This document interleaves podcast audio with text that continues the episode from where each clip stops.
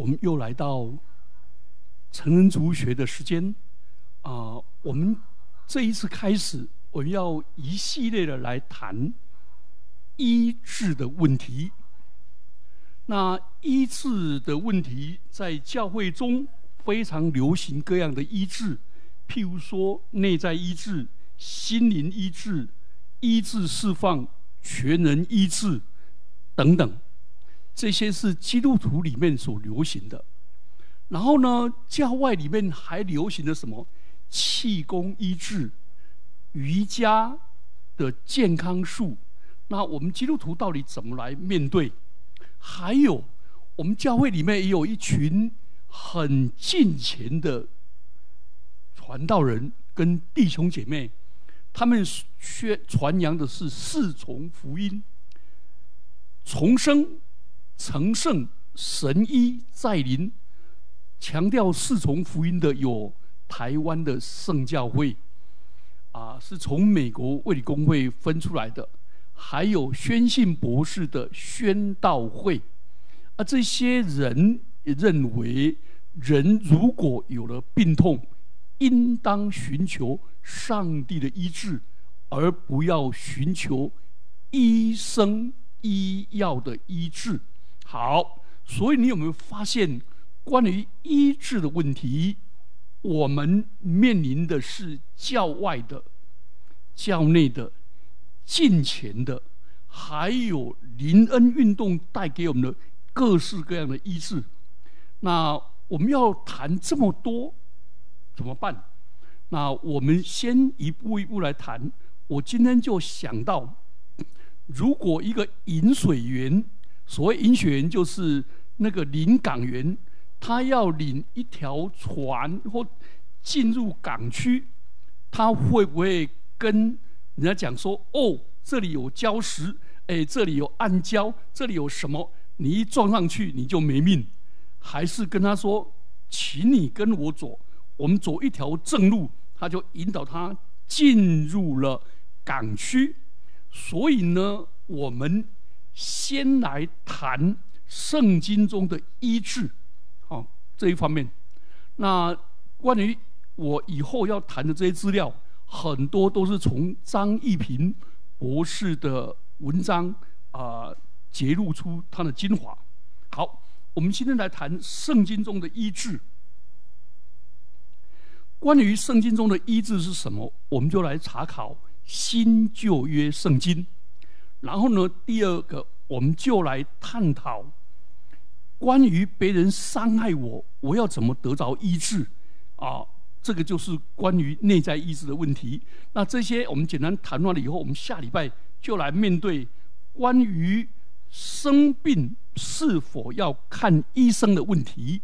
然后我们再过来谈神医的问题。好，我们先来看圣经中的医治是什么意思。首先，我们来看第一部分旧约所用的希伯来文，叫做拉法，耶和华拉法，耶和华是我们的医治者。旧约一共用了六十二次，包括医治跟被医治几个用法。第一方面是用在身体的医治，或者其他异物质的医治。创世纪二十三十七节。亚伯拉罕祷告上帝，上帝就医治好亚比米勒和他的妻子，并他的众女仆，使使他们能生育。哎，他们便能生育。这是创世纪二三十七节。这是指的身体上的医治。另外一种是灵性上的医治，这是指着罪得赦免。历代之下。三十章二十节这样说：耶和华垂听西西家的祷告，就饶恕。那原文是医治，饶恕百姓。耶利米书三章二十二节说：“你们这被盗的儿女啊，回来吧！我要医治你们被盗的罪。”所以这这里很显然，医治是指着灵性上，使他们从。背道里面回转，心意更新变化。好，第三种第三方面的医治，在旧约是用在医治因罪恶而带来的刑罚。在历代志下第七章十四节这样说：“这称为我百我名下的子民，若是自卑祷告，寻求我的面，转离他们的恶行，我从天上垂听。”赦免他们的罪，医治他们的地。好，第四种在旧约里面用的是指着罪得赦免，是指救恩上。以赛亚书五十三章第四五十三章第五节说：“拿知他为我们的过犯受害，为我们的罪压伤。”因他受的刑罚，我们便得平安；因他受的鞭伤，我们便得医治。好多人都把这个经文用错了，把它以为是指着身体上的医治。其实希伯来文有对仗的关系。他为我们的过犯受害，为我们的罪内压伤，所以我们。他要医治我们的是什么？使我们的刑罚得平安。他的鞭伤使我们得医治。很显然，是指着我们的过犯、我们的罪内这个救恩。好，第五，上帝指着这个“医治”这个字用在上帝的救赎。那假先知也同样用这个字。耶利米书第八章十一节说。他们轻轻呼呼的医治我百姓的损伤，说平安的平安的，其实没有平安。好，从这五方面，我们就发现圣经上的旧约圣经的医治是涵盖着身体、心灵、罪恶，而且是得到救恩。然后，然后我们来看新约的医治。被有几个字被用在医治上。第一个最常用的字是 “therapy”，“therapy” 是指的身体的医治。啊，这个字以后就用在啊医学名词的名。好，马太福音十四章十四节说：“耶稣出来，见有许多人，就怜悯他们，治好他们的病人。”很显然，耶稣在这里是指着他们身体的病；另外一个是指着是有脉有脉这个字是指着身体或灵性上的医治。马太福音八章八节，百夫长回答说：“主啊，你到我舍下，我不敢当。只要你说一句话，我的皮仆人。”就必治好了。彼得前书二章二十四节说：“他被挂在木头上，亲身担当我们的罪，使我们既在罪上死，就得以在义上活。因他受的鞭伤，你们便得着医治。所以，这个彼得前书第二章是指着心灵上的医治。”马太福音八章八节是指着身体的医治，这两个字是用于同一个同一个名词。换句话说，人的病是有两面的，心灵是根，身体是外面。好，所谓治本跟治标啊，有人开玩笑说，中医治本，西医治标，中西合并变成专治标本。第三个“优马”这个中性的名词是用在医治的灵恩上。哥林多前书十二章九节说：“又有一人蒙这位圣灵赐他信心，还有一人蒙这位圣灵赐他医病的恩赐。”好，第四方面是“所有”，这是指着从罪恶、危险、疾病。和自然灾害中被拯救出来，这个字用在《使徒行传》第四章第九节。彼得说：“知名的官府和长老啊，倘若今日，因为我在残疾，因为在残疾人身上所行的善事，就查问他是怎么得了痊愈的。好，从以上所新旧约的经文当中，你有没有发现，这里没有用在医治不健全的家庭、什么童年的创伤这方面？这方面是另外在用的。那我们有一次专门来谈内在医治的问题。那有几处我们应当留意的经文。第一处的经文是耶利米书十五章十八节，说：“我的痛苦为何长久不止呢？我的伤痕为何无法医治，不能痊愈呢？”这句话看起来好像是指着被别人伤害的医治拉法。可是，这注意上下文背景，这是先知耶利米，他在悲痛中向上帝申诉。他问上帝说：“为什么容许我受这么痛苦的际遇呢？”但是耶和华，但是接着圣经说：“耶和华说，你若归回，我就将你再带回来，使你站在我面前，你就可以做我的口。”他们攻击你，却不能胜你，因为我与你同在，要拯救你，搭救你。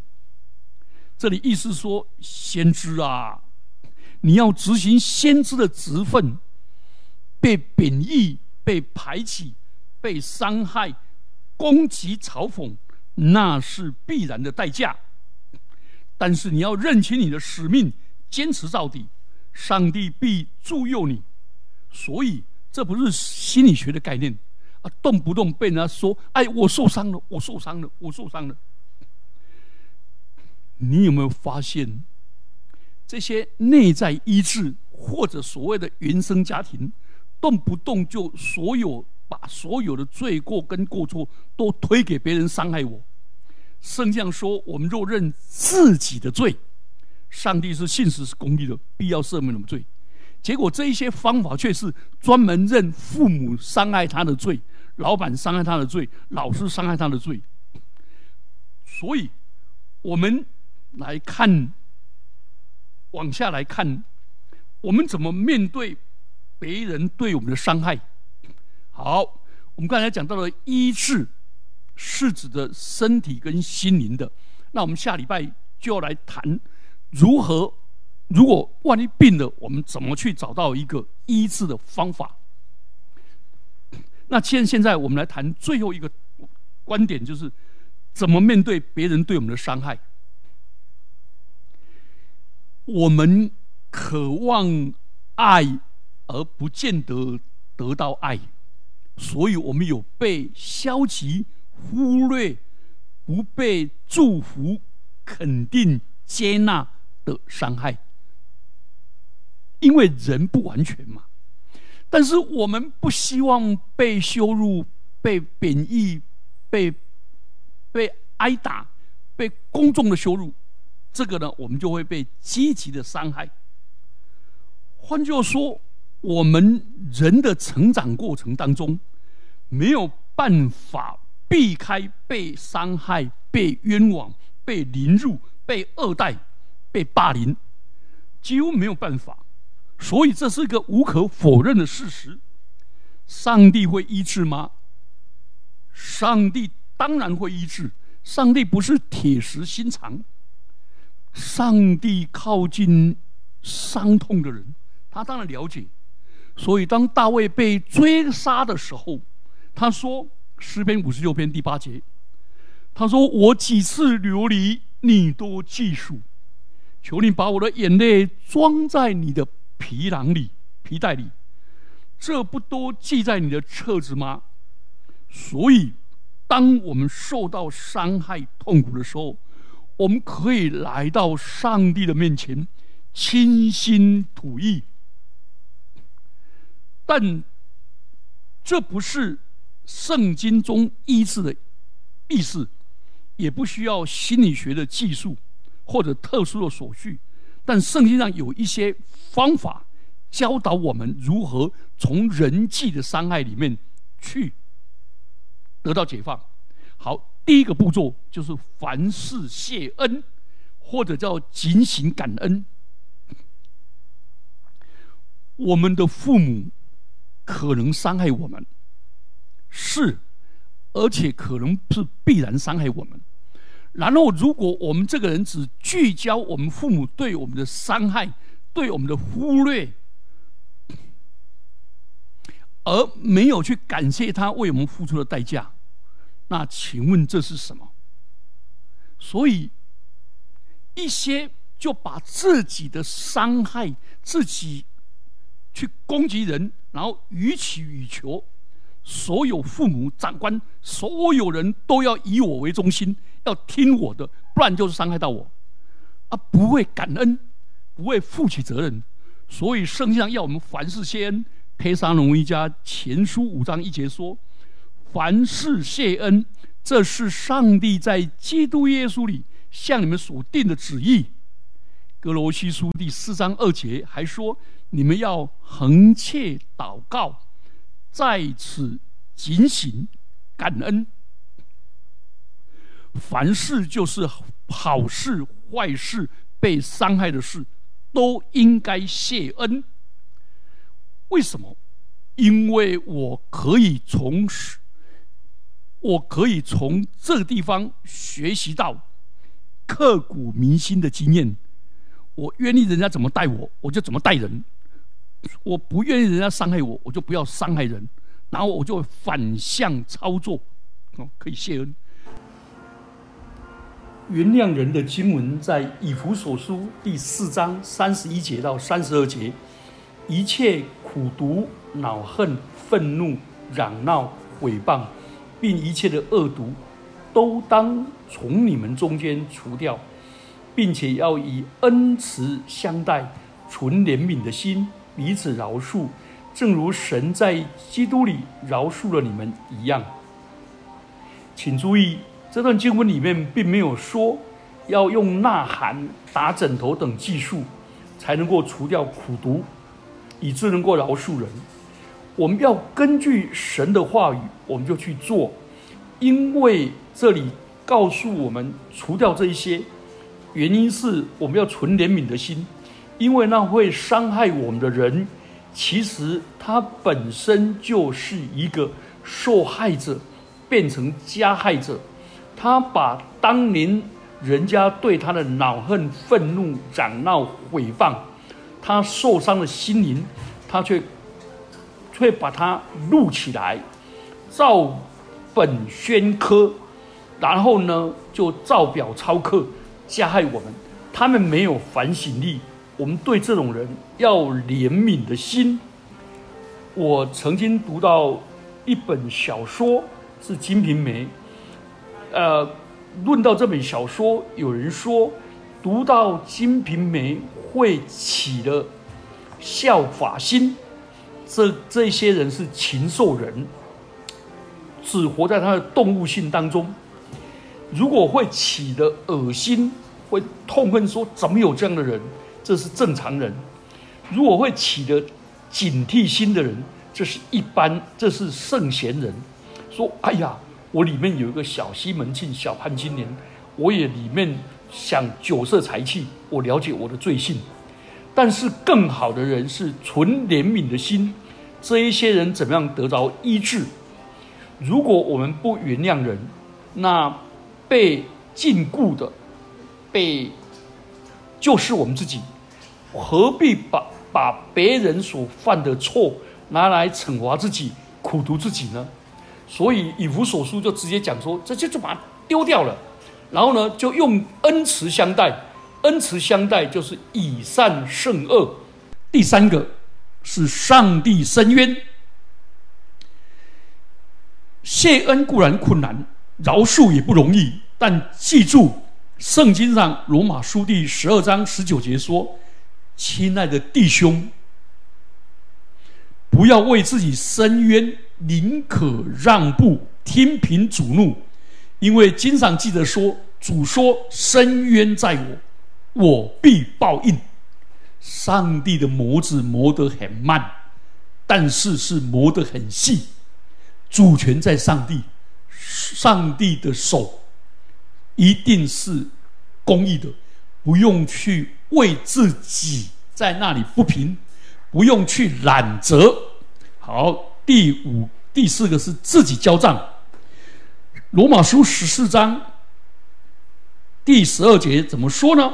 他说：“你们个人必要将自己的事在神面前说明。”就是说，不要为自己伸冤，对方伤害我们，他自己要向上帝交账。